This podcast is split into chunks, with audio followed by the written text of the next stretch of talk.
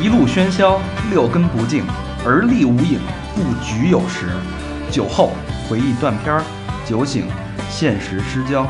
三五好友三言两语，堆起回忆的篝火，怎料越烧越旺。欢迎收听《三好坏男孩儿欢迎收听新的一期《三好坏男孩》，我是你们的情感大蝴蝶，不对，情感大天使。大互译， 大天使不是说好了要做彼此的天使吗？朋友们，我是大肠，你们好吗？我是 要是不想把它接 了，我是小明老师啊， 我是我是小明老师，对，呃我是小佛，嗯我是和平，我是高山。嗯，嗯嗯，一路颠簸，你这互译有点嘎 巴，天不，这它该换夜间的。 不知道这个呃，曾几何时，这个听众朋友们给我定了一个人设，嗯，我都不知道我什么时候变成了人生导师。谁给你？ 真假的呀？那往自个儿脸上踢踢 的怎么？人生导管儿， 你倒你倒点哪儿湿 吧？你是就是导管儿 嘛。人生输液怎么回事？就是人老人老问你问题呗。啊，对，哦，嗯，可能是这个，其实大家对这个问题的见解都是有感而发，就情感上的这些问题，呃，各方面吧。就晚上睡不着觉怎么办？啊，对啊，听我那个催，哎，那说那撒不出尿怎么办？你给我导一导。那那天有一小兄弟加我啊，高一， 然后说，然后说这问你什个么呀？说喜欢上一女孩儿，嗯然后觉得自己学习成绩不好，怕耽误人家，嗯，确问我实怎么办？就找请把家他把把女孩介绍给我啊！不不，我把大肠微信推给他了，嗯真假的，假的啊假的，然后女孩的微信你留下了， 没有没有，我去我这小孩儿想太多了嘛，嗯，不我说多别不我说别想那么多，那么小是吧？高一是吧？高一啊， 高一别谈恋爱，嗯，你做的对。高一别你耽误人家，别谈恋爱。嗯，嗯对，，给叔叔们留着。我可不想。高一高一跟刚才大肠那个手上那边算了啊，这个算一半天说，哎我可不 要，毕竟毕竟有那个法律道德意识的，还 是哎，别瞎吵。嗯嗯，这个一路走来啊，这个出轨启示录录到了今天的第七期。嗯，其实说实话啊，嗯，这大家这个投稿特别多，嗯然后我们其实也在筛选，但是我真的舍不得啊，每一个都是真情实感，嗯嗯因为就到这到现在这个这个阶段了，大家已经就是到七上八下的这个阶段了，嗯嗯我已经没法去用什么标准去评判了，比如说是文采，比如说是流故事的通畅性，比如说是狗血的剧情。我觉得这都不是我们来评判的标准，嗯所以我就其实我真的不想错过每一个真实真情投投稿的朋友，嗯但有时候有一些故事实在是逻辑或者表述的时候会有一些跳帧，就让我们就很难去呃理解，所以有时候这个会被先搁置，但不是说就不播了，也许以后会播。嗯嗯，所以在这儿真诚的再次感谢所有投稿的朋友们，谢嗯谢谢谢你们的真情，然后你们的真情我们也会慢慢的去在节目里边去消化、去解读。嗯，嗯哎，咱们可以先说说上回那个有什么后续啊？就是上上回那个咱们不是念了一个就是让人特气愤的那个吗？嗯还记嗯得那个吗？第第一个故事，对，后来我看那个就是他在在那个那个那个那叫什么来着？那个那个微博微博里啊是不是老何念那个？呃不是不不是是不是大大肠肠那那个哦，那个留了言，然后说那个现在已经比之前过得稍微好一些了。啊、他还给我发了好多小视频，嗯是把他跟他母亲的对话记录嗯嗯全部都用视频的方式去给截呃算录屏了，嗯，然后他一边用手往下翻让我听，然后一边点语音，嗯然后一边翻对吧？那个录屏，他说这个之后就是证据。对，嗯对，等于他现在就听完咱们那期节目，能学会了一些怎么保护自己，然后对自己的人生也有了一些的新的方向和定位。对，嗯对对哦，就他妈和他妹妹那个是吧？嗯，对对对对，啊，那个操，对，所以还是所以还是就是不要忘了咱们做这件事儿的初衷，嗯嗯不是哗众取宠。嗯对，嗯，也不是窥探别人的隐私。对，嗯，虽然其实是希望有对大家有一些启示。来嗯，要不叫启示录呢？嗯嗯嗯，嗯，对？吧？好吧，那今天的是两个长篇、两个中篇、两个短篇，嗯然后内容比较多，我们就闲言少叙了， 嗯进入正式的《出轨启示录》第七期。哎，第一个讲述者是我们的声称没出过轨，不是游走在出轨边界的小佛啊。嗯嗯好，离这个这小佛边界是远着呢是一个短片啊，嗯，我说直接来啊，直接上，你直接上哪个呀？ 哎直接开始咱们的故事。自己给自己逗乐了。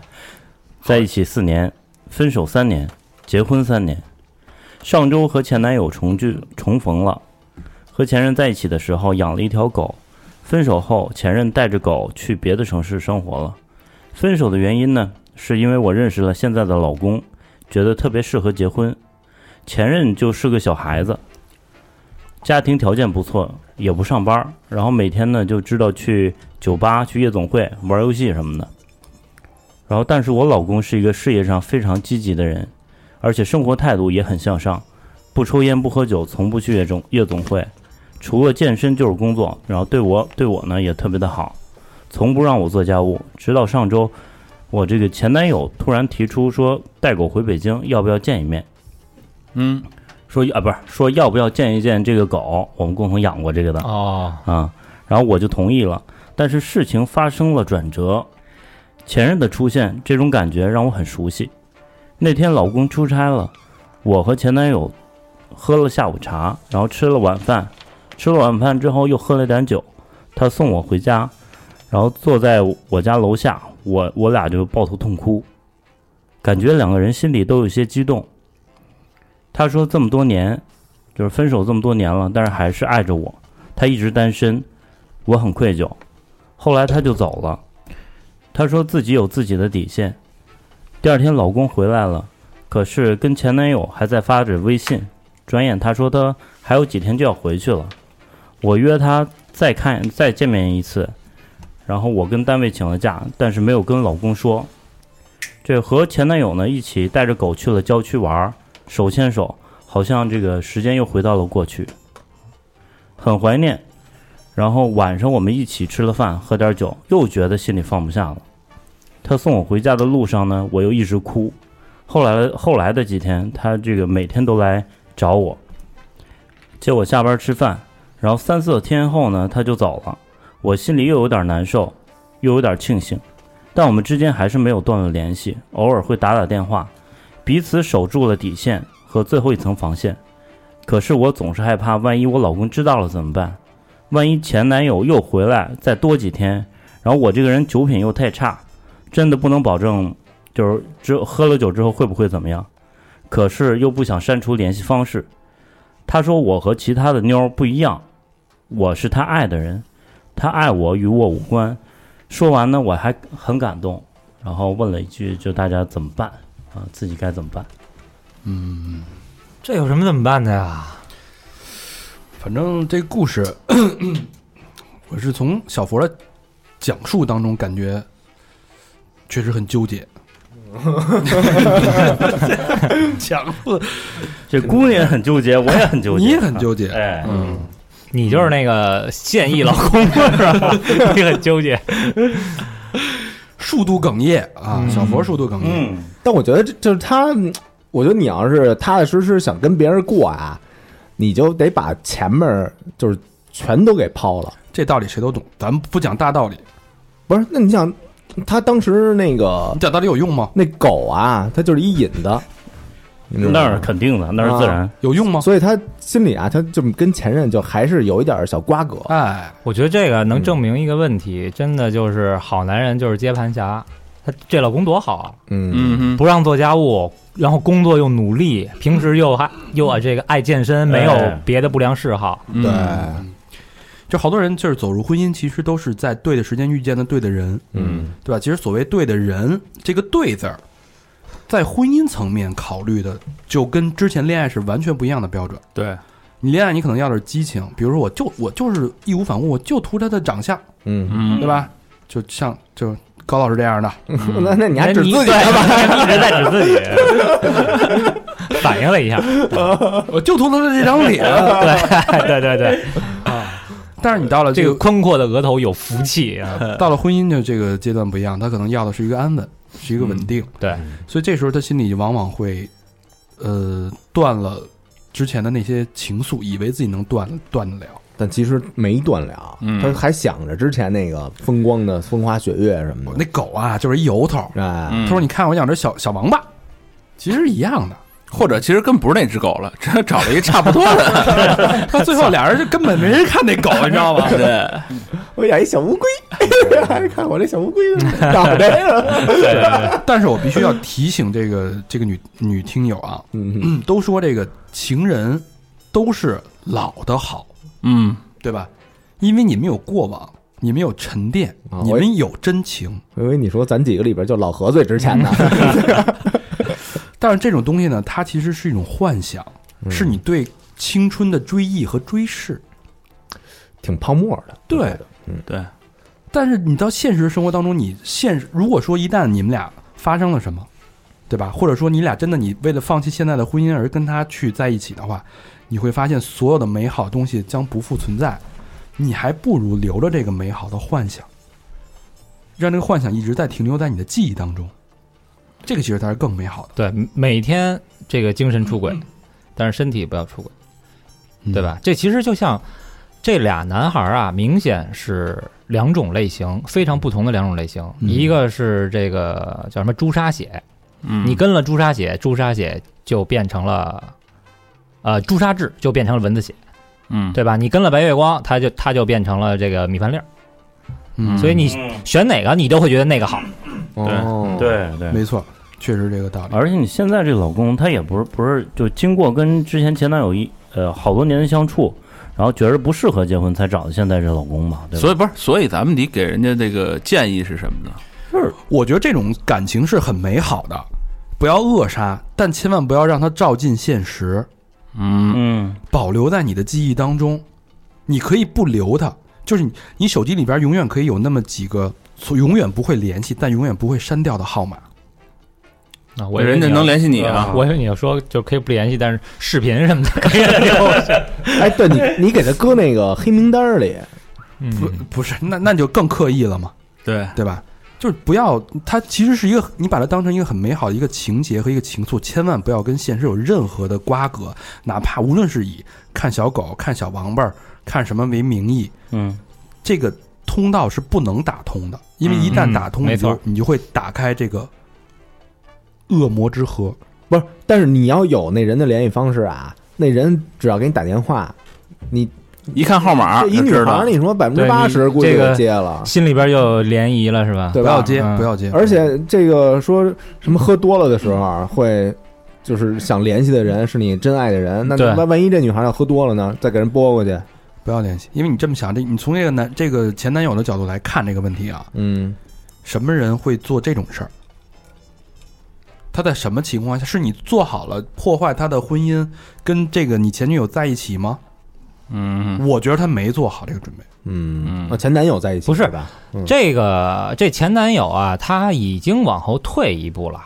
对，他没说你跟他怎么样，我要给你未来。他已经说了说，哎，我，呃，我没想破坏你，嗯然后但这个但我是爱你的，那什么意思？嗯，对嗯，所以这种就有点儿，可能你为什么离开他？你想你你现在要想想你离开他的原因，可能就是正是因为你他现在吸引你的原因，嗯嗯，其实是一个人做的同样一件事，只是你两次陷落了，但是现在这个时间是不对的，对，明白吗？就你现在这过得不是踏踏实实挺好的吗？哎，所以就当成一个美好的记忆吧，不要再跟他联系，不要有任何方式的联系。嗯，哎嗯，就是你是想，比如说就是吃一特贵的一大餐，对吧？还是柴米油盐酱醋茶，天天那个对儿不断对儿的，对吧？其实肯定选选还是选那种平时日常生活那种，那个平淡的生活才是真的。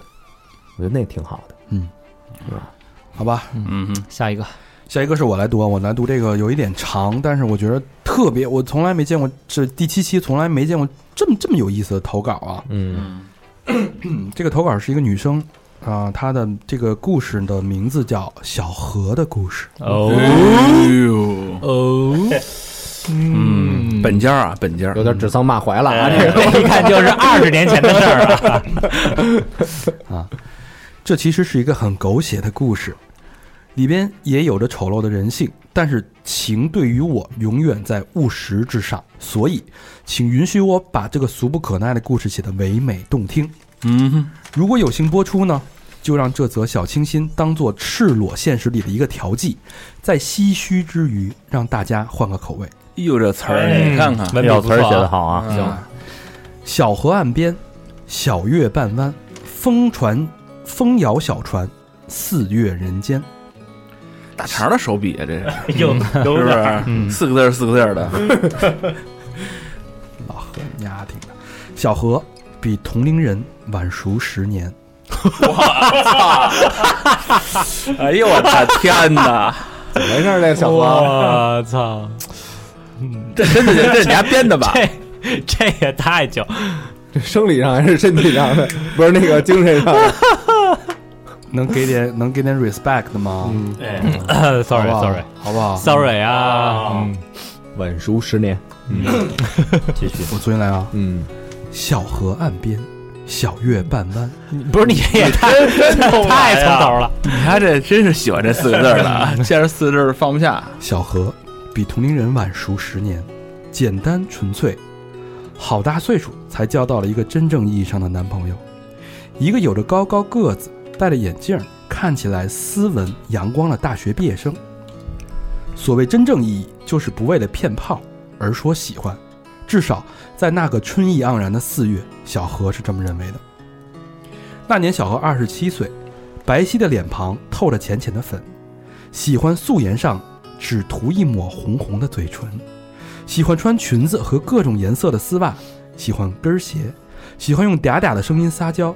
小河就像一颗等待破土的种子，在春风的撩拨下蠢蠢欲动。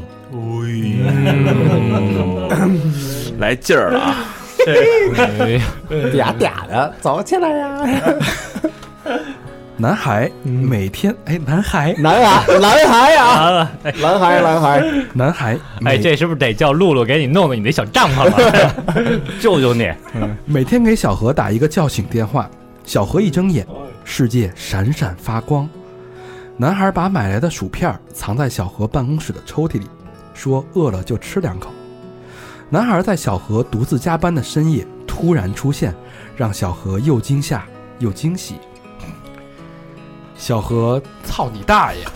小何要造你大爷，你继续，专业点儿，专业点儿，大哥。你大爷！ 还他妈让我专业点儿。小何终于从常年的单相思状态中跳转了，所以这些情感的互动与传递，传的传大爷！我操，哎还是澳洲音，澳洲音啊！你家这确实挺难念的，这多难啊！又嫖了吧？对不起，对不起， 对不起大家啊，我再来一次啊！不想破坏你们情绪。对，从头开始来。小何比同龄人晚生十年。人家很认真写的。嗯，好，sorry sorry。所以这些情感的互动与传递，让这个已经被小朋友叫阿姨的女人，如内心触动的少女。小何为男孩写诗：四月是四月，风暖花知道，你正如一抹初绿，在我心里的春天发了芽，你缓慢生长，有天就是我的苍天大树，我的飘摇，我的不清，我的悲凉，忘却了。小何把多年渴望释放的爱全部投入到了这个男孩的身上，灼热又用力。小何拿出自己一半的工资，和男孩一起去旅行看海。回来后，用另一半的工资给男孩买了和自己一样款式的当时流行的智能手机。这样，他们想说的话会被系统载入的更为流畅。两人吵架了，小何就给男孩买礼物，等在男孩的楼下，两人一起吃饭，小何总是抢着付钱。走在路上，小何就像一只树袋熊，两只手环抱住男孩的腰，恨不得整个身体都缠上去。我就那样一如既往的天真着、幻想着、等待着遇见了你，经过我，我就不再伤感。曾经的寂寞在光合作用下化解了。只有风轻云淡，只有两个贴得紧紧的怀，延伸的路没有方向，我只想挽着你的手。男孩说：“如果可以，我想三年，等你三十岁，我二十五。”这是女生比男生大五岁啊。嗯，我就让你彻底成为我的女人。小何看着从电脑屏幕传来的文字，觉得是那么鲜活滚烫。小何沦陷了，嗯，他的意思就是说，再过三年之后，他们俩就结婚，嗯是是是，听得出来。不是那个就那什么那嗨，就哎肯定那已经那什么了。啊，都懂是吧？嗯，嗯，春暖开了花，那阳光灿烂的日子，连风都是笑的。而这天是不是真的会到来呢？激情总是短暂的，繁杂而冗长的是生活。小何已经过了探索男女关系的懵懂年纪，他开始向往稳定的生活。虽然他也并不懂生活，只是他想得一爱人始终如一。可小何却忘了，男孩还年轻。争吵越来越多，小何觉得男孩已不若初见，并且言辞变得闪躲，好似隐瞒着什么。小何的家庭也开始催促他们的婚事，而男孩却开始逃避这个曾经自己约定的誓言。男孩说：“我把你当成恋人，但还不能确定你就是我未来的妻子。”小何感到一阵眩晕。小何想不明白到底是什么时候开始男孩变了，男孩也说不清楚，也许是某次争吵之后，也许是某次哭闹之后，或许更早。就这样，当初美好的日子逐渐成了一场旷日持久的消耗战。某日深夜，一通陌生来电让小何几近崩溃。电话那头的女孩说自己是男孩的恋人，已经好了很久。接下来的话，小何已经听不清了。你终于二十五，我也三十岁，却等不到天荒地老。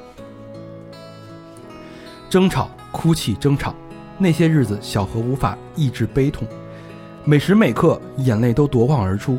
在家、在单位、在地铁、在人群中，就像一汪永无枯竭的泉水，汩汩流淌。小何感觉自己的身体被掏空，吃不下饭，睡不着觉，三天就掉了十斤肉。小何辞去了工作，因为每隔十分钟去厕所痛哭一场，已经让旁人怀疑他的精神是否失常。我以为我会报复，但是我没有。当我看到我深爱过的男人竟像孩子一样无助，这何尝不是一种领悟？我们的爱若是错误，愿你没有白白受苦。若曾真心真意付出，就应该满足。小何听懂了李宗盛。这一年，他三十岁。他们相约在男孩的家楼下去做最后一次关于这场感情的谈判或者告别。已是深秋，路旁参天的树挂着满枝枯黄的叶，一有风过，漫天飞舞。小何说：“我等你好吗？如果两年后我们都还单身，我回来找你好吗？”苟延残喘是小何最后的努力。小何觉得自己的生命已经和这个男孩长在了一起，再撕裂开来，真的好痛。是的，一等，思念将不再流泻于说与你知的语言，每个叶落的梦和潮湿的眼，将成为墨守千年的秘密。一等，路将漫漫，岁月将蒙白了头发，其修也远。一等，流浪的灵魂只能在城市的某一窗口遥望，独自着嘘寒问暖。一等，心也成空洞，无边无解，无人守候。可是我别无选择。小何生日那天，男孩躲到厕所里哭了很久。他也爱小何，只是他更爱这个花花世界，更爱他自己。生命的出，落满了错，求解的过程是用了心的疼。那新绿的芽总会生长为苍天大树，那飘摇，那不清，那悲凉也会忘却。是白天交替的夜晚，是眼睛的河流淌。再沉的回忆，有天也会成为很久远的事。纵使梦来不及实现，纵使还有话来不及告诉你，昨天会化作柔软，纵使我再无语言。因为人生有着若干的最后一面，所以小何用尽力气说再见。小何是活在梦里的人，他读不懂这个世界，也看不清眼前的人。他不知自己只是男孩众多备胎中的最底一枚，只是小何也给了男孩许多浪漫和感动，所以男孩对小何迟迟不做了断。但是男孩还不想以小何为终点，他还要经历更多。小何独自去了老李的演唱会。当山丘响起，他说：“如果你在现场，你就知道这首歌的气势有多恢宏。”好像生活的奏章，看似到了尽头，却又是一座山丘。总有一天会笑对曾认为的人生的难。小何的故事就这样结束，但生活不会结束，新的故事又会继续上演。小何这样形容自己：“离离原上草，一岁一枯荣。野火烧不尽，春风吹又生。小河岸边，小月半弯，风摇小船，四月人间。”哎，读完了是吧？读完，小何，我先替你向大肠道个歉 啊！你这你这难为他了，这个对刚才确实这个过程当中，我嗯们就停了几次啊，因为有些词确实非常有深度。但是这个其实每晚我只念完了一半儿，啊， 呃，但后后边一半儿我不念了啊，就是因为它前面是用非常文言或者很很抒情的方式去、嗯去讲的，我觉得挺美好的。啊对，但是你能感觉出来，其实是一个很悲悲凉的故事。后半段呢？你不念的那半段呢？后半段其实他就是把这事儿又交代了一遍，啊就是用白话又教白话交代了了一，遍。其实哦说那傻逼，是吧？太白了，这话。呃，其实其实这个他这个呃本身呢，这个小何呢，就是咱们这主人公嗯，跟这个男生，他们俩是公司同事，嗯然后这个他比他大五岁，然嗯，后就是一来二去呢，就好上了，就好上了。他嗯这个几小、包薯片儿，哎，小何就觉得这男孩很单纯，然后很青涩，男孩说是处男，嗯，然后小何也信，因为感觉在床上或者他们也确实在挺嗯快的，在办公室啊，在外边去出差啊，在酒店啊做的时候，他觉得觉得男男生确实很生疏。嗯啊，但是几经周折呢，两人就各种争吵，发现生活呀、各种各样的问题。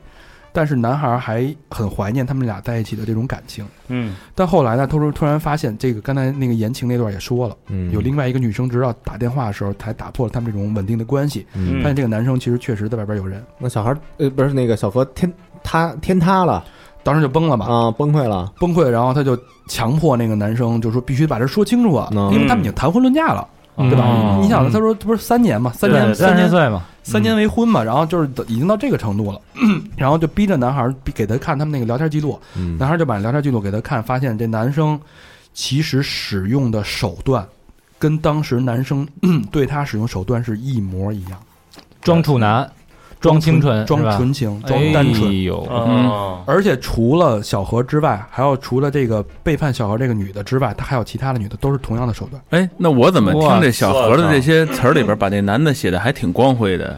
所以要是就是就没必要去用。其实我觉得，所以说这个这个很有意思，他是用那种方式去表达的，嗯，来来纪念自己这段感情。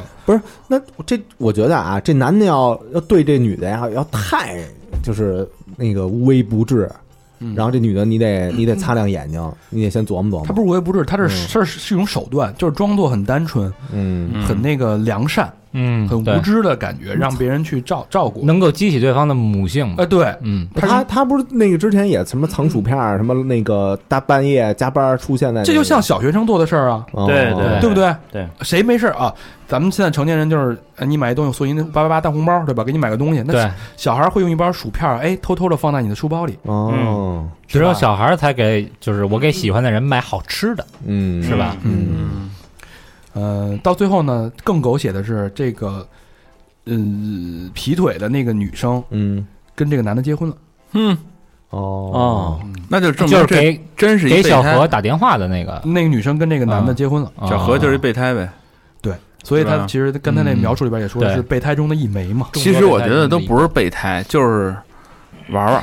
哎，我觉得这个听完了写的那么天花乱坠的啊，我觉得就是玩玩。呃，当然不对，对啊，因为那个那男孩是不是跟小何交往了也很久了？三年嘛。三年啊，对啊，那三年他他是同时交往了 N 多人，对，啊，对啊，他没准儿礼拜四跟他，礼拜五跟小何，嗯，对吧？啊，礼拜六可能又跟别老何又跟老何，所以他俩一直是同事这三年是吗？对，我操，这男孩儿挺牛逼的同事操戈啊嗯！那那就是他会以各种各样的借口，就是说嗯不跟不联系啊，或者出差啊，或者说是其他其他其他时间就是其实啊，不我跟小我何给在你一起分析分析啊，就是小何能写出这样的文章来啊，其实是一挺文艺的人，他其实挺单纯就的。活在对嗯活在自己活在的梦里，对对他，他所有其实好多东西都是他自己编织出来的。对他，他他太理想理想国了，这对种啊不是特接地这是能气写这出种这文章的人来，一天到晚估计就看小说啊，什么活在电视剧里啊那种的。所以一开始你们笑嘛，他说晚晚熟十年嘛，嗯，还真是的，对是吧？对对我，靠，所以但是小何很贴心的把他就是实际的情况也在后面交代，我就不念了，因为我不想嗯破坏这个美感，嗯我就是用我的讲述方式讲出来就好了。嗯，嗯，嗯、这个其实 我不知道，这个从启示录的角度来说，其实是一个典型的一个一个出轨的事件嘛，嗯，嗯，就是，但是可是不是这只能是说有这么一种手段，就是惯常的，他会以很单纯的角色去去吸引别人。就是给自己设一个人设嘛。是吧哎，对对，啊我觉得咱们这个启示录里边啊越来越多的啊出现的，并不是真正的出轨，嗯我觉得这里边现在特多的像这个这个渣男骗炮啊，对或者啊这这种情况居多了，已经就是欺骗，欺骗了，这还是把感情骗了最好。嗯，对，就就是对对对我我其实出轨有很多种，我比较我比较就是能理解，就是两双方都有很深很深的感情，我是能理解的。比如说第一段，嗯对对对？吧？但是我理解不了就是被骗的，然后但有一方很认真，另外一方对是完全的为了游戏，对对对对，这种我觉觉得是一定要避免和就杜杜绝。啊绝的，嗯，而且而且这三年时光啊，对吧？呃，三年青春，没事儿，我我觉得就是通过我们的这个私房课，啊这个反 PUA 这种私房课，嗯呃，这教女孩的这些，希望能够把这个呃《出轨启示录》里边这些东西稍微减少一点。哎哎，对对对，这有种道理。太太不道德了，这种我觉得，嗯嗯，对吧？好，谢谢小何的故事，嗯，讲的我是口干舌燥。有点热泪盈眶了啊，嗯而且他这还是挺伤感的，其实对，对对对，数度哽咽，大肠读的时候，嗯，好吧，进入第三个故事，来，咱们画风转一下啊，咱们轻松一下，轻松一下啊，嗯活跃一下啊活跃一下，活跃。当然，这也不是特活跃，就是他写的文笔比较活跃。嗯， 好，也不知道各位主播会不会读到啊，内容较多，请选择性阅览。这是一个难以忘却的出轨回忆。之所以投稿，是因为我已经把它埋在了内心的深处，嗯但是依然觉得这是一个非常好的反面教材。都是 JB 惹的祸，嗯，嗯贾斯比汀伯、嗯比伯啊，都是这俩。 哦，哎，以下内容较为直接，真人真事儿，请勿 模仿。啊，然后聊以警戒想出轨的那些朋友们，嗯，这事儿要从我第一次得性病的时候说起。哎呦兄弟哦哎，这可是咱们这个出轨启示录里边儿头头一个啊，头一个，嗯损失大了，出这出个，病来了啊！这个哎， （括号啊，括号括号）也别误会啊，没那么严重，嗯，啊，小病。好，出小病，出轨时，准确说已经是单身一个人了。当时女票与我提出分手，原因是她马上要考大学了，而我是上职中，也就是职业高中，注定未来路不一样，所以要分手了也很无奈，这样就分手了。那段时间感觉很轻松，感觉自己一清二白。有一次跟兄弟喝酒的时候，发现他旁边坐着的妹子很熟悉，原来是之前追我的，但我没同意的一个妹子，而且当时她刚跟我表哥分手就追我，这更让人奇怪了。嗯，不知道他说的哎，呦不知道他说这个表哥啊是是有血缘关系的表哥，还是咱们呃，对，这个演绎中的这哎个。而高老师跟老魏那种表 哥，我是表哥，那哎那也没什么自豪的啊。 哎你是表哥也没什么自豪。继续啊，然后这更让人奇怪了，哎，因为他爸爸是校长，哎呦，所以大家都不敢跟他走得特近。然后他稀里糊涂的和我哥们儿在一起以后，感觉真的蛮意外的，心里有些荡漾。毕竟之前他追求我，被我给拒绝了。哎呦，哎，然后我和比较好的哥们儿在一起，当着我面儿他就起腻，搁谁也挺不自在的。是就这就这就这个爸爸是校长的鬼女，然后跟他起腻，哎、我跟操，呃跟他起腻还跟是他起腻不是跟他他哥们儿跟跟他他那哥哥们们儿起腻吧？为了气他，嗯对哦，这这搁谁心里有点憋得慌，哎，别得慌。然后借着酒劲儿呢，我就要了他联系方式。嗯嗯嗯，所以是应该是跟他起腻吧，不是不啊是，然后和我比是较吗好的哥们儿后，呃，比较好的哥们儿在一起，当着我面儿起腻啊，是跟着哥们儿起腻。嗯嗯，借着酒劲儿，我就要了他联系方式，都没多想。回家后我就开始联系他，刚开始试问他怎么和我们那哥们儿走在一起的呀，各种聊，结果发现他对我还很有意思，很惋惜之前没有追求成功之类的这种片儿汤话。嗯，我操，然后当时我感觉嘖他挺骚的，嗯嗯啊。然后我就想啊，我就我就没想到，是一个校长的独生子女，为什么外表看起来乖乖女，实际上这么骚呢？我当时就想约她一战，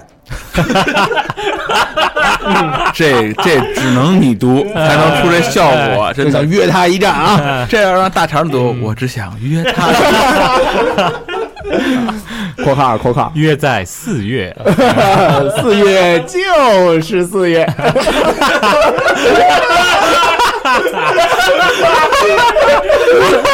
哎我想起 这个，我我想起这个镇元大仙了啊，说这个三天，三天就三天，这是四月，四月就四月， 我他妈读的这是诗，四月四月四号，你懂什么叫诗吗？四月就四月，嗯，哎，括号啊，当时我还是个处男，然后我操，啊，一一战就毁了，一战成一战成名了。出师不利啊！我操， 然后隔天中午啊，我约他到我家后，像模像样的喝了点红酒，然后然后他说想眯一会儿，可能是酒劲儿上来了，就在我床上睡着了，我也在他身边躺下了，感觉他当时还是很乖的，结果过了一会儿就开始摸我，这个时候我就想笑， 这你你太虚伪了，啊他不配做我兄弟的朋友。我操，不是他，他不配做我兄弟的女朋友。嗯那我在笑的 你，也不配做你兄弟的朋友，然后我在我在笑的同时，我妈妈打开了房门，我然后就这么尴尬的对视一秒之后关上了，说：“哎呦，对不起，对不起，没敲门，我就是想问问你饿了没。”当天晚上本来想告诉我哥们儿这些事儿，但是精虫上脑，目的就不纯了。于是他邀我半夜去他家，帮他抄作业。我去了，先帮帮他换了走廊的灯泡，然后帮他抄地理。他就穿了一个蕾丝的睡衣，全程我的弟弟一直支棱着帐篷，我就知道今儿肯定栽这儿了，嗯而且绝对要完。后面那事儿呢，不是我在那个年龄能控制的。我的第一次就给了他，第一次带着套，第二次他要求不带套，骑在我身上的时候跟我说：“哼，你终于被我上了。 我操，我嗯哎操！挺呦，野呀”，嗯，哥们儿当时心里怎么想的？我永远忘不了那个表情， 骄傲着，带着一丝耐人寻味的表情。那一刻，他就是魔鬼，我就是一个和魔鬼做了交易的二逼。然后，这我喜欢这哥们儿， 嗯，有点像梦见罗永浩那个，不是？突然间想起罗永浩，哎，小明读这几个都都一个风格的，我觉得对。第二天我回到家里，发现身体不适，下体起了红、呃、很多红疹，我我以为我完了，什么艾滋啊、疱疹啊，满脑就是徘徊这些这些疾病。去医院证明，呃，查明后告诉我是包皮炎。那段时间每天要用药水儿泡着小弟弟，我就冲着镜子嘲笑自己：我和二逼有什么区别、啊？再看我，呃，在看到我哥们儿的时候，我看着他，我就感觉我很对不起他。然后我拿着二锅头就去找他坦白了一切。哟，哎，我喝了半斤之后跟他说这事儿，呃，哦，他说就是他那哥们儿跟他说这事儿他知道了，心里有数。啊，哥们儿挺牛逼的，然后说不不全是你责任，你先回去吧。我知道这可能是最后一次跟他喝酒了，嗯，然后我抄起瓶子就向自己的脑袋抡了过去。我操，哎这不是哎你，这不是你的故事吗？我没得过那个啊，不是那哥们 儿没说，没事儿，这个我我最近身体也不适，以为拿咱那俩两清了，咱俩以为跟那老司机似的，拿那二锅头泡消消毒呢。这么像你跟老魏的故事，我操！让我想想，我是你们的什么？咱们的辈分问对了。好，抡了过去啊！那一刻，我觉着我是活着的，我付出了代价，可能代价不够多，但是我给自己上了一课，别作就没事儿，浑身轻松，满脑袋血了，去医院包扎，结果隔天，我那哥们儿把我给拉黑了，说不用再联系了，对大家都好。那段时间我特别想死，失眠了三个左右，呃，三个月左右，每天服用辅助睡眠的药物，想割腕。后来我走出来了，因为我现在的女朋友，我俩很幸福的在一起，直到现在。故事结束，以上内容真实有效，没有跌宕起伏，啊、挺有跌宕起伏的啊 啊！本人不善言辞，十分抱歉。对于想出轨的男同胞，我觉得大家像大肠一样多去捏捏脚，啊不不不没有那个啊，我觉得大家多去揉揉脚嗯啊，出轨成本太高，您说是不是？这小哥们儿挺挺挺仗义的，嗯挺实在，挺实在的。小小伙子岁数可能不大，年龄不大，十七八嘛，十七八岁嗯啊，很真实。嗯，我觉得这是所有这个青春期的男生女生的对困扰，就是还是之前很很，我觉得挺美好的一个小品。嗯，哪学校的呀？不知道。别瞎打听，不是，他是他是，但哦是那个校长的孩子啊，有点老油条，肯定那的肯定老油条那太牛逼了，那个嗯不是现现在啊现在年轻人属于是这个平权时代，就是男生跟女生其实他们的眼里是平等啊的。平等归平等，但是你也不但能是把对病给人家一处男，我操不！是，他是包皮炎啊，包皮炎不是病，不是性病，没什么事儿吧？没有事儿，他可能就是就自己太激烈了，挫伤了，是啊不是？嗯包皮炎就是可能你就你是们俩怎么探讨这事儿啊了？ 这么专业呢你？俩还这个啊这听懂个啊这个不是性病，啊，我那就必须得把这个说清楚是。吧？哦对啊，嗯，就就等于搓的呗。呃，不知道怎么形成的。老魏上次跟我说，他就是 泡泡了俩礼拜就好了。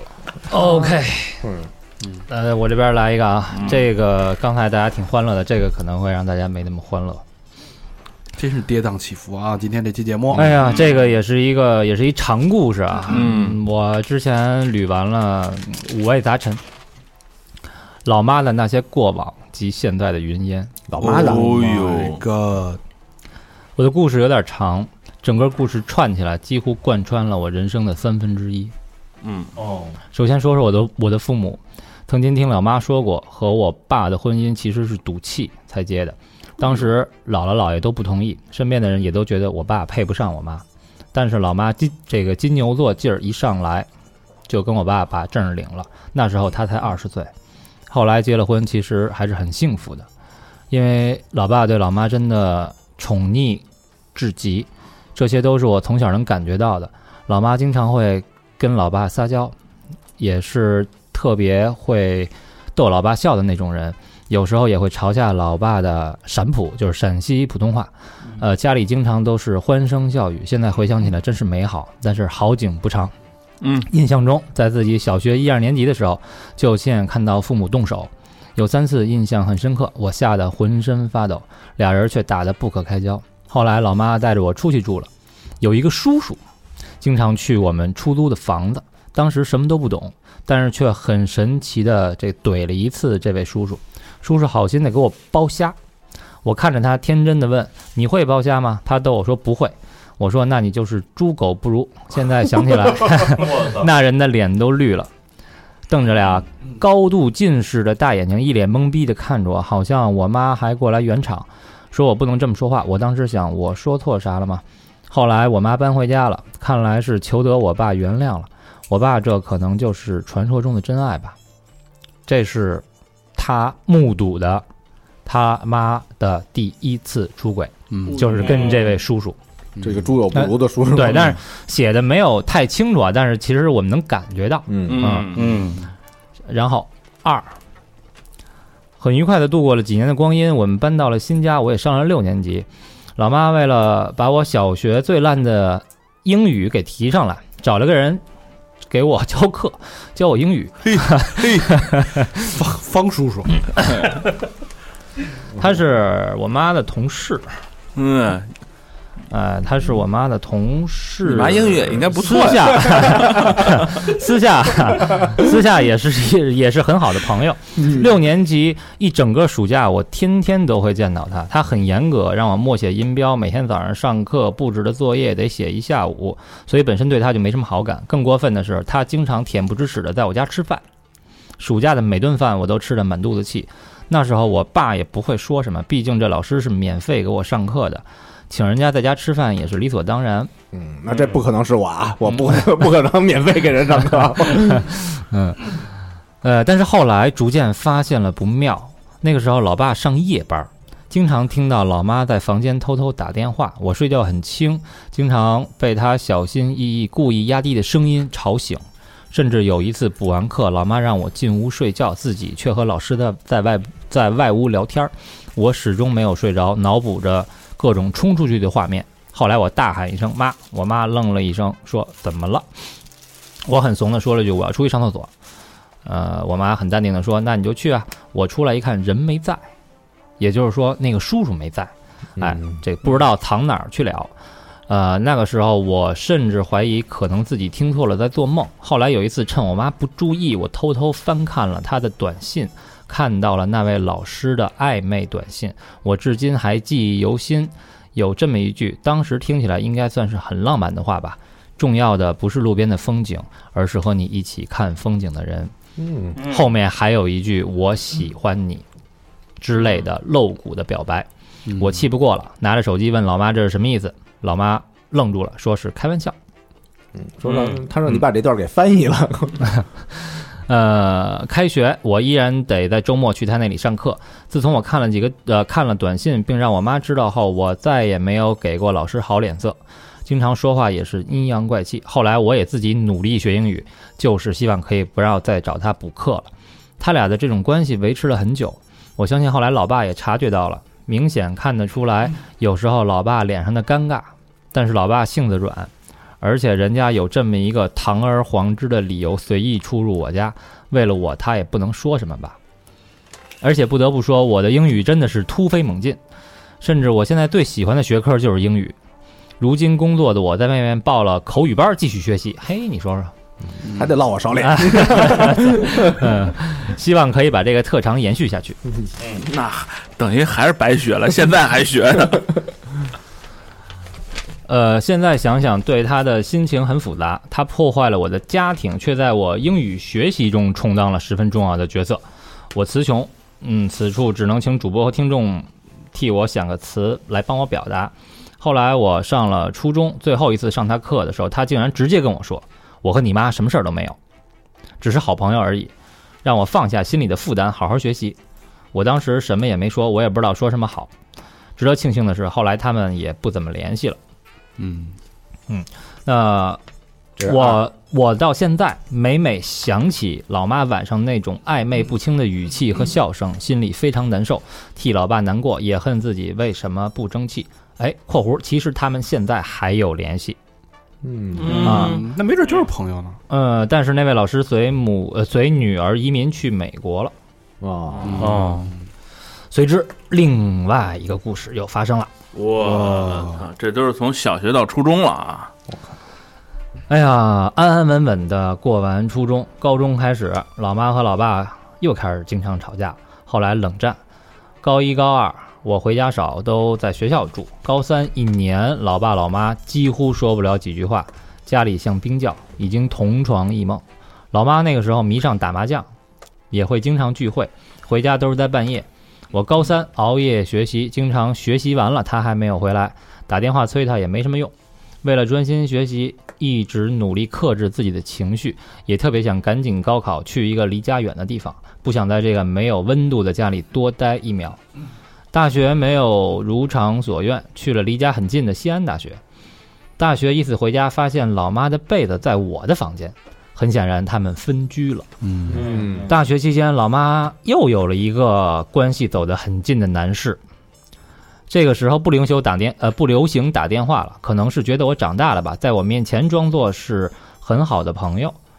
呃，经常一起出去吃饭，一起聚会，没有抓到什么实质性的证据，我也不好说。后来有一年过春节，老爸去值班了，我和老妈在家里看春晚。本来外面欢天喜地，就衬托着我家格外冷清。谁知道窗外忽然有个醉汉在大喊我妈的名字。哎、哇，我当时阴沉着脸，一句话也没有说。老妈下去把他轰走了。我无心看电视，盯着屏幕发呆，心想自己的生活怎么这么狗血。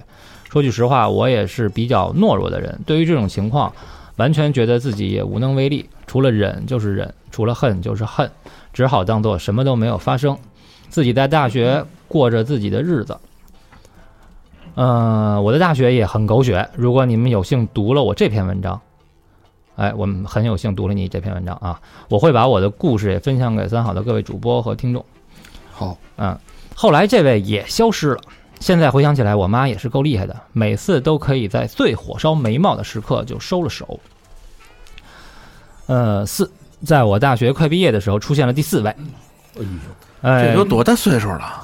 没有，其实年龄没有特别大，你看二十多岁，他然后他大学他父母结婚的时候刚二十岁啊，啊，对这四四十来四四十十多来岁岁，啊，就现在也也就四十吧。对，你想他他上他他大学毕业二十二岁，老何就跟你这么大的时候，同龄、嗯就跟你嗯老何差不差不多大，就是小佛最喜欢那种，对吧？徐娘半老那种是吧？哎，这位呢，一直到现在还和我妈有联系。哎呦，哎，但是这个时候我已经得知我父母离婚了。啊、至于这个是不是出轨，我我就不得而知了。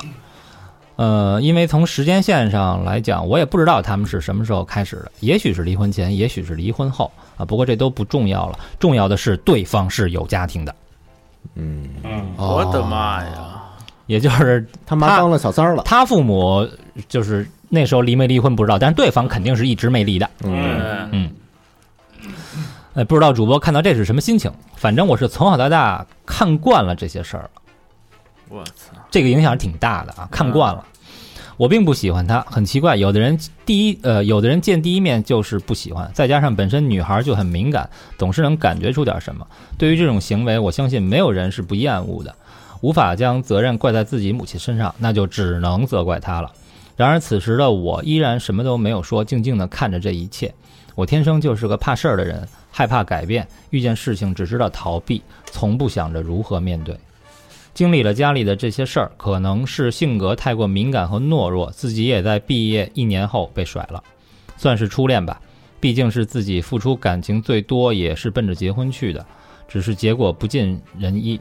呃，此期间工作、感情都不顺，一个不高兴我就买了深圳的机票，又一次选择了逃避。如今在深圳两年多，自己独处，让自己改变了很多，终于懂得如何不懦弱，变得自信。老妈有一次来深圳看我，我问了她和第四位的关系，她说对方家庭不和谐，就是差个离婚手续。小女儿要高考了，高考完就会办离婚手续。如今那位小妹妹高考已经完了，依然没有动静。我十一回家再次追问，并跟老妈说，如果没有离婚就不要再联系了。其实我打心眼儿里是希望她离婚的，希望她离婚和我妈一起生活。呃，但要是此男始终不离婚，等过年回家我必须得找他说说，做不到离婚就最好离我妈远点儿。我能想到的是，老妈肯定告诉人家离不离婚都可以，再怎么样我都会心疼，她苦的是她自己。呃，从老妈的嘴里说出来不在乎，对方不离婚就自己过，但是我知道她是希望有个人陪伴的，作为女儿也是想有个人能陪在她身边，即使别人会背后对她指指点点，只要她开心，我愿意和她一起承受所有的流言蜚语，保护她。听了这么多故事，你们肯定觉得我妈是个特别浪的人吧？但是我不得不替她说一句，她还是用自己的严厉教我成人，成为一个三观正确、努力上进的好女孩。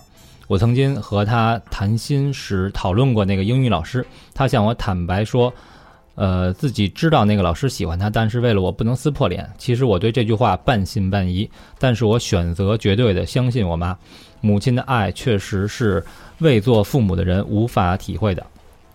在父母的这段婚姻中，我看得出他们是幼稚的，所有的决定都是没有长远的打算和考虑的，当然也没有考虑过我。从小时候两人吵架到后来离婚后互相在我耳边埋怨对方，我都默默听着、忍着、痛苦着、无能为力着。也许就是小时候看到了太多，才使得我骨子里性格内向懦弱，只是看上去活泼开朗而已。终于熬到我长大了，我想我可以照顾他们了，我会尽力去为他们着想，只要他们开心幸福，各自安好就好。在这么多奇葩的经历下成长，我没有因此而放弃追求幸福，希望自己可以有且仅有一次永恒的婚姻，早日遇到自己喜欢的大哥哥。（括弧我应该算是大叔控吧？我这种性格还是需要找一个可以照顾自己的大叔啊。）嗯，终于说完了，以后我会依旧努力迎接生活中的苦难，面对它，消化它之后，转过头，望着来时路，露出微笑，告诉自己你是三好女孩，也是爱听三好的女孩。嗯，最后一句真点睛之嗯真笔不啊，错啊，这个荡气回肠了。真是嗯这个家庭对孩子还是影响太大了。太大了，太毋棒庸了置疑。嗯，这个这这一开始父母就是错，二十岁赌气结婚，对，这就是但是他根儿上的就错。我觉得他没有撞见真正发生什么，都是他的猜忌，没有捉奸在床，但是对其实后边儿就就是直，觉嘛，就是后边儿他母亲其实也没有，也也没有否认，嗯当然就是其实这种家庭女孩儿，她我觉得她心思敏感，对，对她她会洞悉许多事儿，啊对，嗯，没她她她的猜测肯定是没错的，对，只不过人家就没挑明了那么写，对对，这种这种而直觉，他不是说不需要，还需要实锤吗？什么人会喝多了上底下喊人家去？嗯俺哄，嗯 我相信是吧？对吧？但是我也有点担心啊，就是这种在这种家庭环境成长出来的，呃，一个担心，一个一个比较欣慰的地方。担心就是我觉得这个女生，她刚才也说了，大学毕业之后，因为感情，她习惯了逃避，嗯，嗯，没这错嗯事儿其实挺可怕。你看她她母亲的这四段四段，她第四段还好啊，就前三段，她其实选择的是逃避。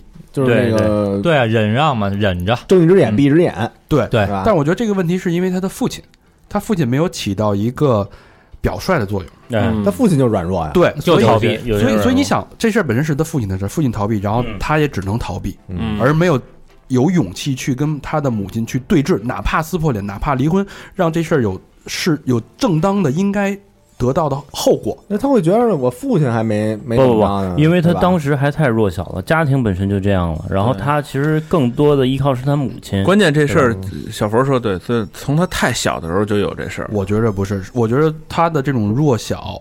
是他肯定是弱小，但是他被影响的是被他父亲影响，因为他对父亲也对是对软弱，所以因为父亲跟母亲的营养各占一半儿啊嘛，有对，你这层想关就系，开开始那个俩人打起来之后，是他父亲先那个呃认的怂啊，对，嗯，呃，我倒觉得啊，可能没有这么理性的思考，完全是一个感性的思考。从一个小孩的角度来讲，只要这个家还在，只要我父母都在，嗯，其他的我可以忍。就是之前怎么说呢？就是小孩儿会把这件这些事儿都怪到自己身上，嗯，嗯，他对会他会是不是因为我不觉好，得是因为父母才吵我的架？问题，对，所以嗯肯定会有影响。我觉得到现在这种性格，包括辞职逃避去深圳的这种性格，都嗯会有一些影响。所以我比较一个担心就是他未来之后找一个大叔控的这种，就我我觉得这是这是一个很好的一个选择。嗯，但是就我建议，我也不是建议，希望你不要再逃避了。就是对有什么问题就是勇敢的去面对。勇于去面对。但我就我挺佩服这个妈妈的，这还能把就是她她她对这女儿的教导什么的，还是挺那什么的。对，然后但是有一段我看着还挺感动的，到最后他其实是完全是在替他的妈妈在着想，对，没错对哎对就是即使心里对对母亲有一百个埋怨，但是最后还是还是希站望他妈那队，母亲对要幸福，嗯嗯对吧？嗯，对，而而且且跟教育有关系嘛。而且在整个过程过程中，尤其最后她有变化的，她挺勇敢的嗯啊，，对。她直接就说想让那边给出一个答案，对给她出一结果。愿意找那人名儿，对其其实你看啊，这个来自原生家庭的这么多年的影响，我不知道有的是有的人可能会跟着他一辈子，嗯会造成一生的影响。但是我这个女生，我觉得她是在慢慢的成长，嗯，所以这个影响可能的这种印记在慢慢的消失，也许过两年会真正成为一个勇敢的人。对，也希望你变成一个像你说的，变成一个三好女孩。哎，嗯我觉得这个挺有意思，第一次三好好女孩儿，啊、嗯听到、哎听到对听到这种描述，希望我们三好的黄金精神也能够影响到你，嗯哎，我们永远支持你。勇敢一点，勇敢一点。加油！啊，下一个故事啊，下一个故事，哎，我这读的跟上次那还特别像啊。你现在烟怎么那么啊老贫何像这老编辑似妈一的？根一根接一根，你看啊，这是两年前的事儿了啊，身边的人都不知道，因为这个不太光彩。说了不太光彩。两年前我刚上完大一，因为忧郁症休学了，后来就遇到了他。尽管他的年龄可以做我父亲了，我跟上面那好像接上了啊，嗯，但是我还是哪上面的？你那不是像要是跟我读这个大叔不一控样不一吗？样啊！ 我操，大叔控吗？你别咒人家。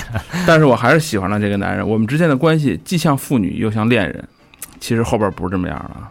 嗯，下面我详细讲一下。 后边是爷孙对，我在八岁到十五岁的时候经历了一些不好的事儿，导致我和父母的关系一直很疏远，所以早在高中的时候就离开家，父母给我单租了一间公寓。高中的时候单住了就，自此我开始了一个人生活。我觉得没有人爱我，也没有人对我好。幼时的经历让我对人总是有一种有一种不信任感。后来去异地上了大学，忧郁症加重，每天都处于失眠的痛苦中，只好休学一年。近一年的时间，我的症状有些好转，只是通过发泄的渠道，我染上了酗酒的恶习。啊，啊，那这恶习就下边事儿出出来了。一次在酒吧，我喝的快断片了，当时是六月份，下着大雨，我刚吐完，意识不太清醒。他走了过来，说我有车，可以送你回家。他真的就把我送回家了，并没有趁人之危，因为太难受，没顾得上洗漱就睡着了。第二天醒来，发现他给我买了解酒药，我当时觉得有点感动，但是想不通他为什么对我这么好，嗯，没年有轻啊。没有平白无故的好，啊对，嗯后来呢，在酒吧又遇到他，和他聊天才知道，他其实关注我好久了。嗯，哇，有心人是一个，可能是我总一个人喝酒吧，在这之后，他经常请我喝酒，并且和我聊天。一开始我不太愿意和他多说话，慢慢的我才接受了他。他告诉我他四十一岁，但是后来看到他的身份证才知道，他其实已经四十八岁了。哦， 我值了，我 我的天，我实在，有一次周末啊，他约我去他家做客， 我我操！原因是他想让我尝尝他做饭的手艺， 做的准是客这哎吗？我靠这这手段啊，这都是咱们原来教过啊。嗯，当时呢，我我原来教我，我没教过，老何记着呢，你知 道吗？当时我们只是忘年，当时我们只是忘年交的朋友。我觉得他是亲切的长者，什么事儿都会愿意和他沟通。忠厚的长者， 中后长长啊，对他有了依赖的感觉。嗯，我总是跟他聊天儿，聊忘记了时间，端着一杯酒，忘记去喝，所以我觉得没什么，我就没什么，我就同意了。我去了他家里。对了，我忘记说他是单身，之前有过一次婚姻，后来因为他出轨，操，就离异了。去他家之后，他的饭做的确实好，当时我其实对他还是有好感的。嗯，他虽然年纪不轻了，但是身材管理的很好，没有发福，并且有健身的习惯，五官也不讨厌，算是个帅气大叔。而且我感觉他非常关心我，在乎我在想什么，从来没有人这样对过我。很快我就和他了，我就和他发生了行为，就是性行为啊。那还能哎我解释一 下啊，还能是什么行为？请你告诉我，握握个手是吧？拉手，是大哎手拉小手了啊！ 三大手了，我还是第一次，啊！呃，也还是第一次。哎呦，我之前，我之前有过比自己大六岁的同性恋人，就是他啊，嗯他这个哦这个咱们这个地方有有有比自己大六岁的同性恋人，哎然后我们就同居了。刚刚和他在一起的时候，并不知道他是有很多炮友的人，嗯可能当时我只有十九岁，啊，我操！嗯，愿意把事情看得简单一些，喜欢一个人就会一心一意的对他，直到七夕，我才满心欢喜的拆开他送我的礼物，发现，呃，但是发现他的手机上一个女人发了一张裸照约他，嗯，嗯嗯，我看到后很长时间没有反应过来，他当时在洗澡，我没有生气，也没有发脾气，换了衣服，拿着手机就走了。我想逃避，于是我去电影院，连看了两场电影，直到深夜。两场电影放了什么，我根本不知道。我记得我的脑子很乱，有种后悔和被骗的感觉，这种感觉快把我撕裂。他打打了很多电话，发微信问我去哪儿了，我一直没有回他消息。大概第二天下午，我回去的时候，我操，丫还回去吗？ 我回去的时候，他还没有下班儿，他是广告公司的高层，嗯算是成功人士吧。嗯，嗯，他回来以后就问我为什么要玩失踪，我问他为什么要骗我，在外边有炮友，他说你要成熟一点，不要那么小孩子气了。哇，就是说这这太正常了，是不是？现在想起来就是歪理，后边还有更狠更狠的然呢。后嗯，后来还是强行和解了。强行和解这词儿你听过吗？强行会，哎，算算算算了，嗯，该什么干什么吧，是吧？就就这种不太不太明白，不懂强行和解你给解释一下，老何。我也不知道，就是小明说那个算算算算算，那人家拿手嘛，是不是？哎，什么？你这个长者， 哎，他很快到九月份，我开学了，他提出开车送我去学校。我生活的城市在南京，大学在杭州，开车还是挺远的。我们还是热恋期，我舍不得他，他能陪我多几天也挺好的。我读的是美术学院，他和我一起去学校办理了手续。以前的同学看到我和他，都以为他是我爸爸，我当时感觉很不好，特别害怕他挑明我们的关系。我一直都觉得这是不能见光的恋情。嗯，其实他心里也知道啊。可以理不是解，差岁数太大悬殊有点悬殊，啊，上学以后，由于异地，他每天电话和查岗都让我不厌其烦。周末了，我就坐高铁回南京和他一起度过。通常他都只是把我往床上拽。嗯，嗯，热恋的那个夏天，他每天都在和我做爱。我其实无所谓，喜欢一个人就要让对方开心，但是我没有办法忍受的是，他只是喜欢和我做爱，而不是真的喜欢我。嗯，操，就知道还这样。课多的时候回不去，他会定期来学校看我，然后就去开房。这样的关系直到被我父母发现。我操，之所以被我父母发现，是一次父母去学校看我，因为从休学到开学，我们有半年没有见面了。不巧的是，父母在校门口看到我从他车上下来，几个小时前，他带着我去了酒店。我爸打了他，并把我送去接受心理治疗。我当时已经离不开他了，觉得没有他，我的生活又会像之前那样，没有人关心，没有人疼爱。我没有听我爸爸的话，我觉得父母毁了我的生活，一意孤行的和他在一起，直到又被发现。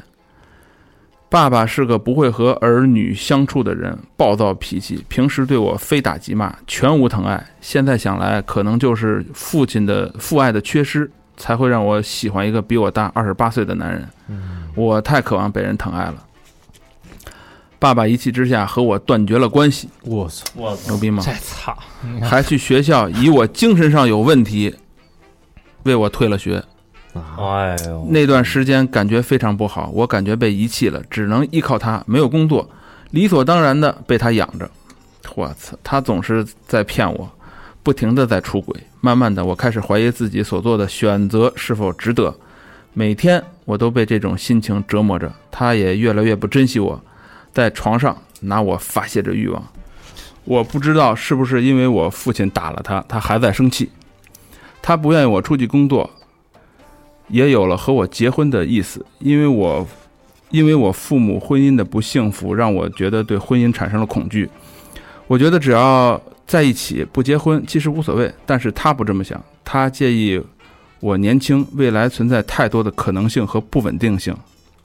后来我怀了他的孩子，他知道了很开心，说会好好抚养孩子，也会好好的对我。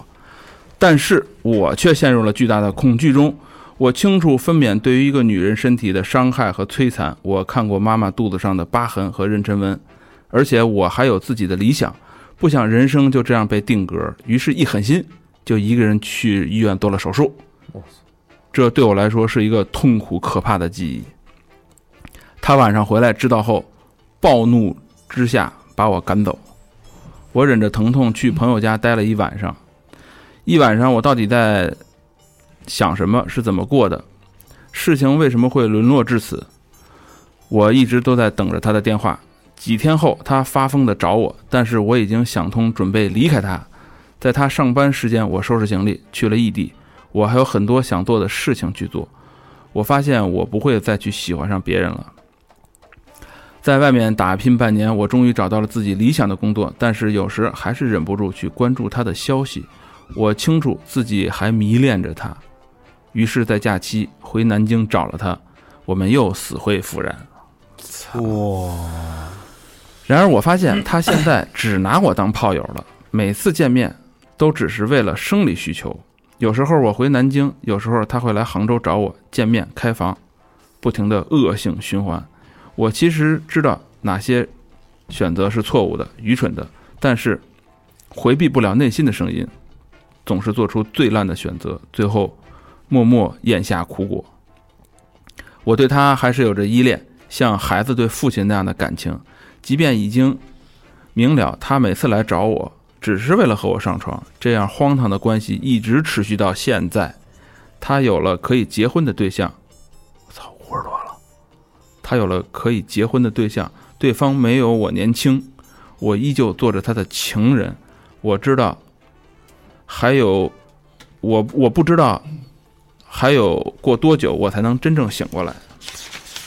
醒醒得过来吗？嗯，在这段关系里，我全心全意的投入，但是他呢，我不清楚他有没有真的喜欢过我，我也不敢去想，也许就是喜欢我年轻无知呢。我如今已经二十一岁了，女生的好时光就这样几年，我想认真的生活，可是每次他的闯入让我不得不继续维持这种荒唐的关系。今年五月，我又怀孕了。还是那个的，嗯还，是而他已经结婚了。这次他带我去了医院，哇，手术结束，他送我回家，煮了红糖水喂我，我没有忍住眼泪。我不知道，我知道不能再这样下去了，可是我放不下他，我是不是有病了？就这样，我陷入了死循环里。我一直在思考他对我的感情，觉得他是在玩弄我，可是他对我又是那样的无微不至，我始终想不明白。他已年近半百，已经风流不了几年了，但是我还年轻，未来让我非常迷茫和痛苦，我忍受不了没有他的生活。完，太惨了这个。哎呀，我觉得这个两次怀孕啊！这个故事听得我真的是，我觉得这大叔也是一个，这孙子啊就完全是一个欺骗。可以可以报警了，我觉得。他没法报警，就是这是人家成年了成年的嗯哎对呀，这个问题啊，我觉得这事儿啊，得怪这个女生的父母。还是家庭，对家他庭他太缺乏被人关爱的那种感觉了他。不说从十呃十十五岁就高中出对来十自几己住，岁就十轰出哎来了，对啊，不是你想这一个十几岁一小孩儿，他这个人生观、价值观都没有建立起来，而且正需要父母关爱啊呢。对你结果父母等于是变相遗弃嘛，嗯对对吧？你这时候你他这就是你心里巨大的缺憾啊，嗯，而且还说他爸对他非打即骂。对，典型啊的父位缺失。嗯，所以我觉得这个这个女生跟现在这个四十八岁这个男的，他其实，呃，在这个女生的心理投射上，他是一种情感的障碍的一种依赖，对，就是父亲缺失的依赖，所以这种依赖过于强烈，掩盖了所有的道德，所有的正常的这种伦理关系。正好这男的抓住这一点了，抓住这点，嗯，对，而且他明知道这男的就奔奔着他肉体去的，嗯对吧？？他还能就是不顾一切，他而他自己还付出那么多感情，肯定就是嗯对这种心理的依赖，其实大于了各种其他的东西都不重要了，因为他要弥补在生命中缺失的那个位置。对，嗯，你心里知就很明道白，就是在这个日本好多文学当中啊，就是有名儿的一个叫做《源氏物语》，嗯里边儿这个主角叫做光源氏嘛，嗯，嗯，呃，好好像是啊，大学时候看的。他养一个小女孩儿，把一个小女孩儿养大，嗯，然后再跟这小女孩儿结婚，嗯嗯哇，这叫养成。嗯嗯所有的这个小女孩儿的东西全都是他控制的。嗯，嗯所以这个不是简单的一个出轨也好，或者是什么贪图肉体也好，这完全是一种变态的控制，嗯，嗯，包括要跟他结婚也好，还是说让她怀孕也好，这完全是为了控制住这个人，他已经这个不是我们我们聊的出轨的这个范畴范畴之内了。嗯，对，这完全是一种恶意。但是这女生她也是自愿的，她没有办法，她就陷进去了，已经就被就是缺失这个了嘛，就被跟你说控制了。，对被对控制住了，他完全是被控制了。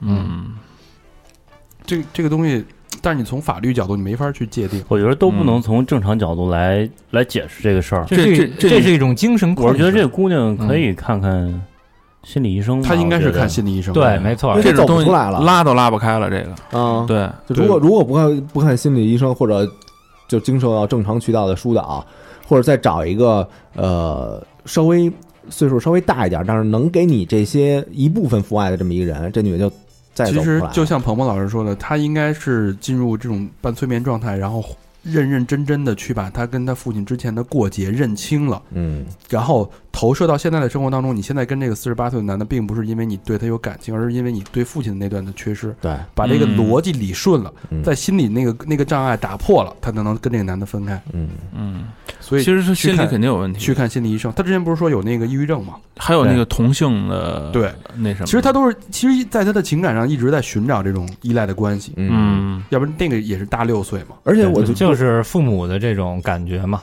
嗯寻找妈妈和爸爸。就其实他是他说那种什么那个无微不至的关爱啊，我我觉得啊都没那么无微不至，啊对稍微给点儿就常人，比如说对喂喂个红糖水什么的，我操，你都喂他打孩子了，他再不喂你口红糖水，那他妈他还叫人吗？对没他错会放大这些所有的细节，因为他之对前对没有对体验过这些东西，他会去放大，因因为这是他生命中最缺失的东西。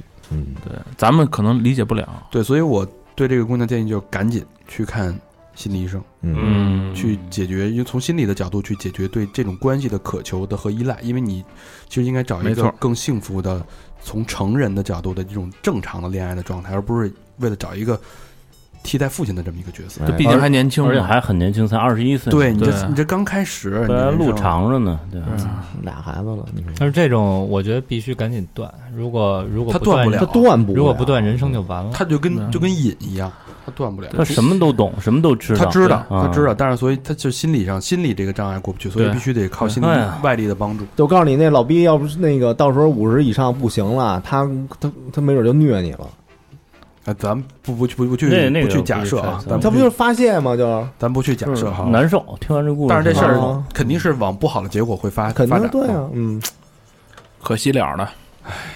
这个说白了啊，还是家庭造成的这些所有的苦果、恶果，嗯恶果，嗯没错。对，哎呀，嗯最后一个啊，嗯最后一个，咱们稍微来一点希望吧。嗯刚才这个确实有点太太令人难受了啊。嗯呃，这个听众呢，他说听三好很久了，在每个睡不着的日子都是你们陪我度过。故事开始之前，鞠躬感谢。嗯嗯我结婚了，结婚四年，有一个可爱的孩子。今天的故事呢，却和孩子的爸爸无关。嗯呃，那是我人生中第一个喜欢的男孩，从十二岁到十九岁，从初哎中呦到大学，从暗恋到失恋。我喜欢看他打球，喜欢看他认真思考问题的样子，喜欢他对着我笑。和每个青涩又美好的故事里一样，十七岁那年的夏天，高二升高三，他突然打电话告诉我他喜欢我，很青涩的表白让我哭了整整一晚。一整个暑假，我们都在发短信，晚上偷偷摸摸打电话到半夜。暑假结束，他说我们一起好好学习吧。这大概是他跟我通的最后一个电话。他的教室就在我隔壁，上下学总会朝他的座位看，偶尔也传个纸条。两个好学生谈了一场自始至终连手都没牵过的恋爱。十八岁那年的夏天，他去了浙大，没意外，我失利了。虽然是一本，却远不及他。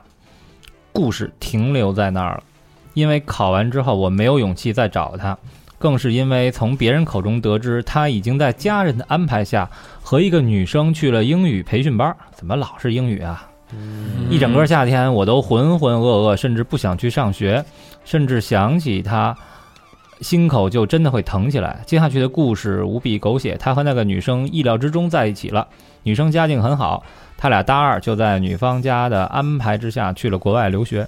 慢慢的，我开始不那么想他，开始不再向同学们明里暗里打听他的消息，开始接受了我的第一个男朋友。毕业之后，他们顺理成章回国结婚，我还参加了他们的婚礼，在台下跟知道当时的故事的朋友笑着说再见，小时候，心里却还是有些酸酸的。故事本该这样就完了，可是今年春天他突然加我 QQ，加了又不说话，直到几个月后他突然联系我。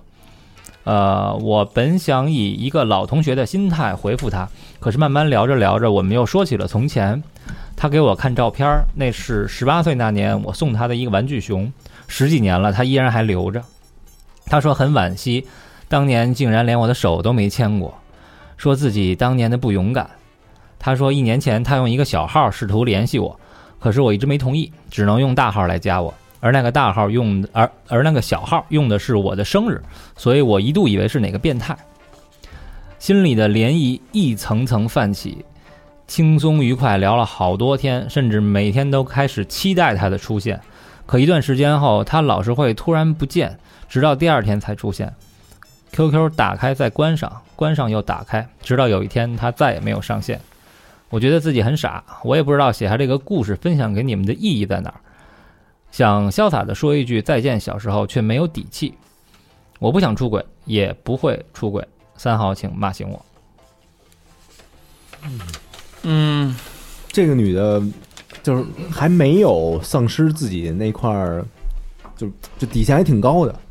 嗯，我他底线其实不高，因为那男的老玩失踪，要是那男的攻势再强点儿，嗯，也许对对他，因为他能他能聊得很开心了，已经就是现在这个得画状态，红线了。现在这个状态，但她她等于已经寻求帮助，就是让咱骂醒这她，个哎，对吧？对，其实更多的听众应该是在这个行为之前对找咱们聊，嗯对我觉得这个没法不用骂醒吧，这这聊了这么多故事了，应该已就是已经知道你要路已经很清晰了。您都已经有了嗯孩子了，这个路已经很清晰是吧了，没错就是什么结果，你你选左或者选右的结果已经是非常清晰了。啊，而且对拿拿一你生日当一个号什么的，这算什么呀？这个而且小时候美好的回忆就停留在那儿了。对对啊对该说再见，勇敢的说再见头。尾呼应了，哎，嗯跟我开头读那个差不多嗯啊，这就是心里的一段小波澜哎，。你那会儿嗯没看过那个《将爱情进行到底》那个电影版吗？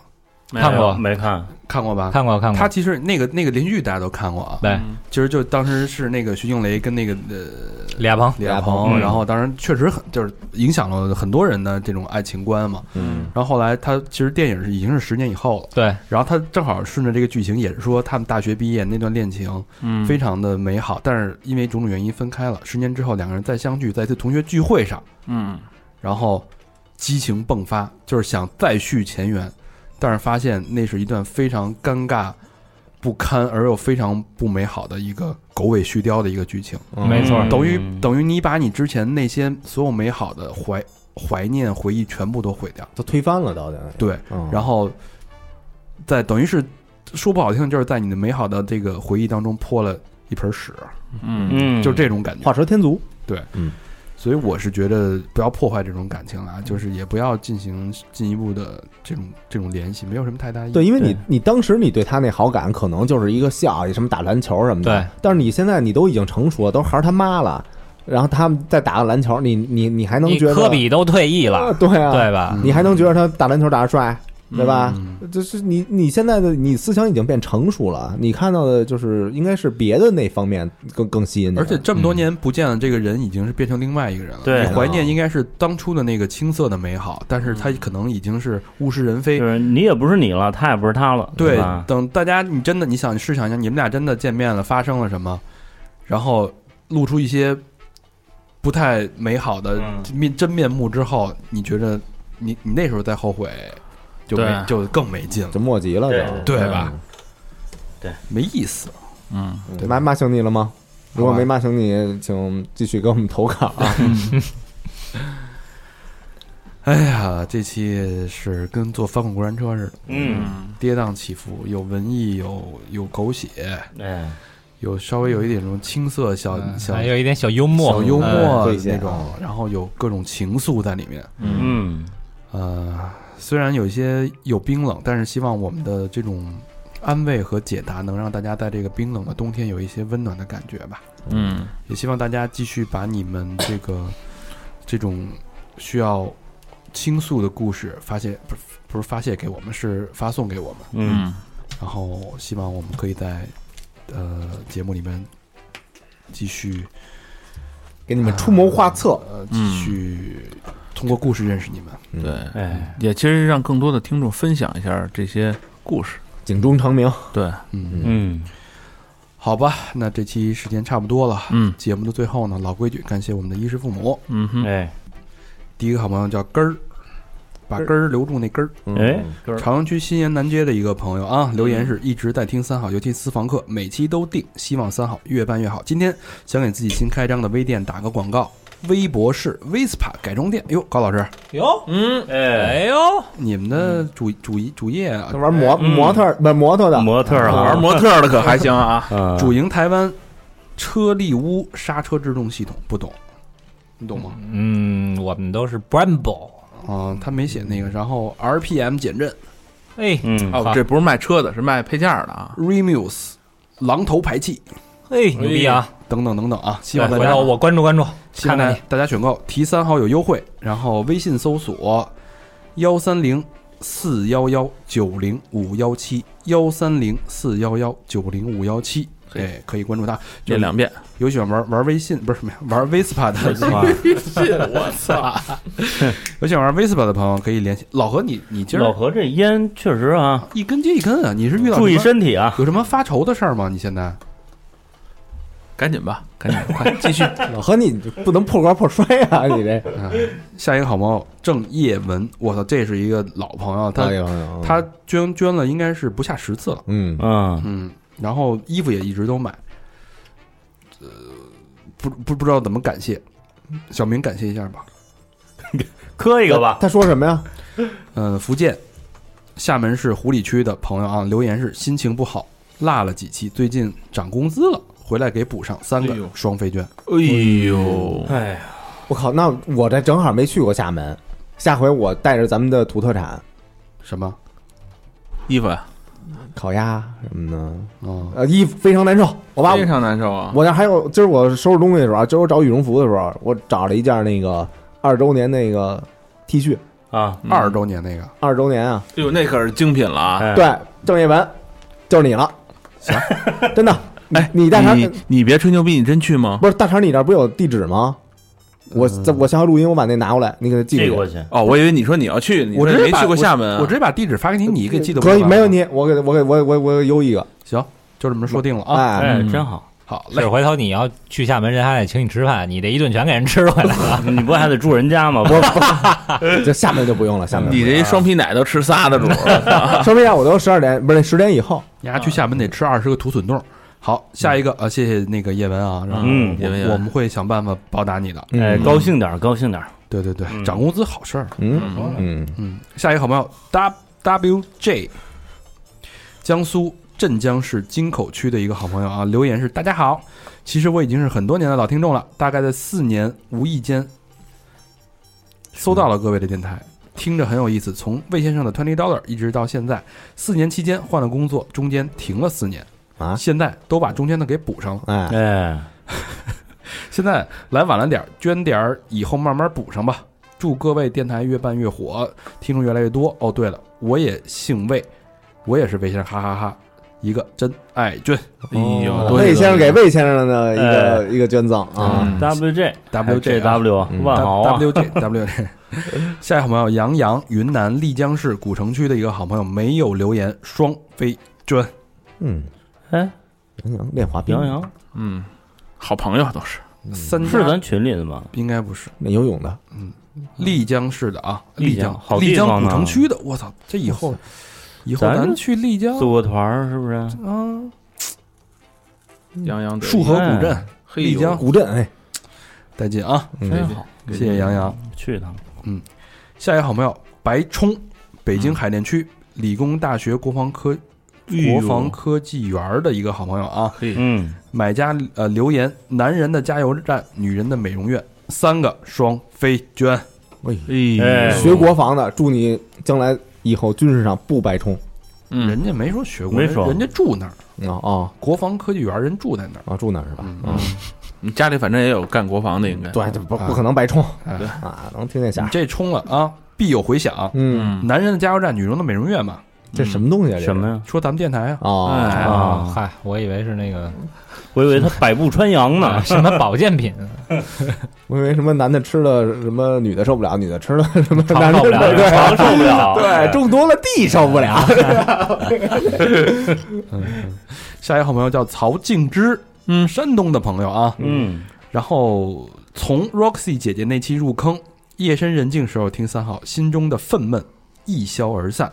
感谢三好，让我感受到了不同的人生建议。祝电台越来越火，哥儿几个牛逼！建议以后有机会邀请军校学员做嘉宾，讲讲我们苦逼的生活。不说了，收手机了，加油！真爱娟，哎哎，呦，这是军校的啊，这个咱们聊过呀，军校聊过啊，对军校的聊过，军打校兵我们也军校聊过跟当兵可，呃，咱们聊过军校吗？就聊过啊。我找那个，就我一学生小曹，那那是吧那是当啊，兵的那是当当兵的但故不事是在军校。哦，两码事儿。是吗？嗯，好，下一个好朋友叫阿凯生，不是阿凯医生凯，嗯，香港九龙油尖旺区的好朋友，嗯哎呦我操，还拽两句，嗯，哎，哎，双飞娟，油尖旺跟哪儿？这什不么是人家什是么一不个是所写在呀了？写了一堆留言，你又念不懂了？没有没写留言，油尖旺是什么？麻油地、尖沙咀、旺角旺角一带是吧？那哦，好地，儿啊，是都医生是吗？不是这油尖旺是一个简称，嗯，啊，就是不是新马泰一一个吗地儿啊，哎新街口新街口马家太平庄的这个意思，嗯啊这么个意思这么意思啊。左敦上海街的好朋友，谢谢阿凯医生凯，啊，医哎呦生，咱们还有香港的朋友，哎对呀，真棒。嗯，好，下一个好朋友叫庸俗狐狸，上海徐汇，这也是老朋友啊，听哎嗯捐过捐过一捐过直一直在捐款啊。嗯留言是 Sam 的那期上线的时候，距离我出发去泰国旅行还有两周，这使得我后来的行程整个心态都变了，对曼谷、对街头路人的眼光和感受都不一样了。平时仅仅又是一个旅游胜地，却平添了不少温度，平添了不少什么事儿？啊平添平添了不少电脑 Sam 和他女，平添了不少 Sam 和他的女友们。出发之前也回听了那期最初那两期泰国的节目，才充分感受到小明老师当时那份激动哟、急切哟。后来也确实很快就就去了。虽然这些节目里的具体攻略对于我这个已婚人士来说没有多少作用，但是毕竟一个旅游目的地嗯除了攻略之外，还有人文，不是吗嗯？抱歉，回来好一阵子才交租，反正被念叨也要好好几阵子之后了，所以不着急，祝三好越来越好。双飞娟，这个太久了，这个，嗯，嗯，谢谢庸俗狐狸啊，啊嗯，这这是麦氏影像上海这个嗯庸俗狐狸是男的女的？男的男的嗯的男男的，的是吧？男的男的已婚人士嘛，谢谢你对我们就是给你就卡图卡这个周末市场提出这些建议给出的肯定啊，嗯谢谢谢谢。好咱哎节目里对不女是提过这 个，问题问题问题。 啊，最后一个好朋友还是庸俗狐狸又来了啊，啊哎呦，呃连着捐，哎，然后上海徐汇区，然后留言是再来一下哦，说 咱 再来，这一看就不是去的去的下毒下的，说到之前那些期被下架的节目，哥儿几个有讨论过把他们放进私房课吗？好赖那都是一路过来的心血，长长列表里面消失掉几期节目，那简直比你们那批非常难受还要难受，不是吗？有考虑过吗？即使进私房课也太冒险了吗？要不设个暗号发后台吧？朱三好，双飞娟，真是啊哎呀，好主意啊呀！给给咱们 出谋划策呀口！口雷娃哎，Good idea 这次。哎 好主意呀啊，！这个、嗯这个事儿啊嗯，在意在意在意，因为嗯对吧？毕竟我们还是要这个你要赚钱的嘛，维维护长长久久嘛，维护这个，对，咱们也咱们日子还长啊对嗯哦社会大义都是，嗯啊！嗯，好吧，感谢以上的各位朋友们，感谢感谢感谢衣食父母，嗯，行，最近也没衣服了，嗯衣服你没买着就非常难受吧，嗯对吧？但是接茬儿还得跟我们互动，去我们的微信公众平台搜索“三号 radio”，三号是三号的汉语拼音，radio 就是 R A D I O，没有衣服，还有私房课啊，私房课最近要要要更了吗？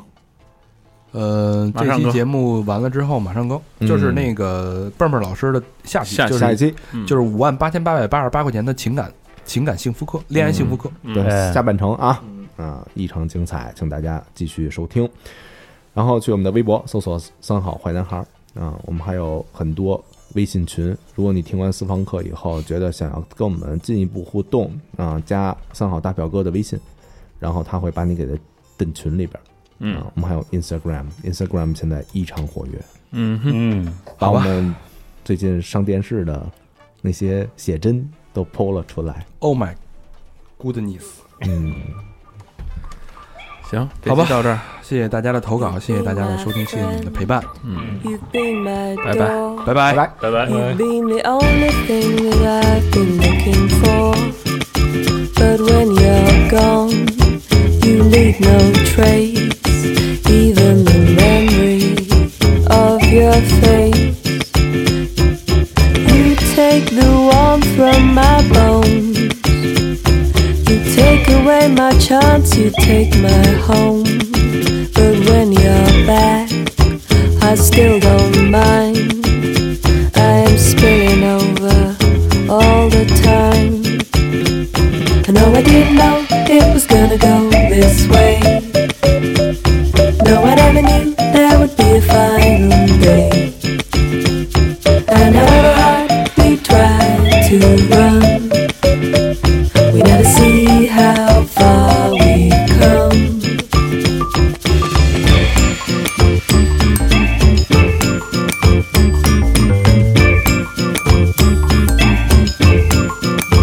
There's not a drop, there's not a spark.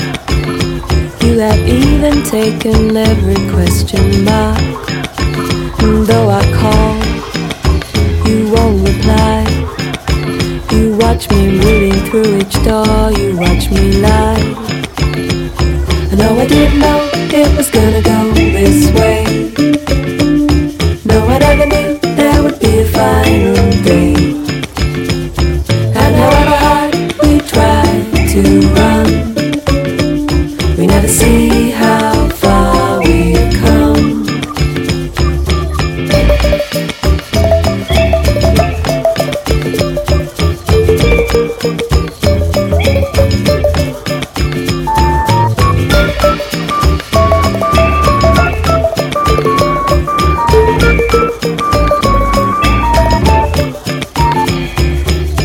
Caught in the mouth of it, the endless twist of it. Oh, how I pine for you. Your beaten brow, your tired frown. Oh, will it ever be the same?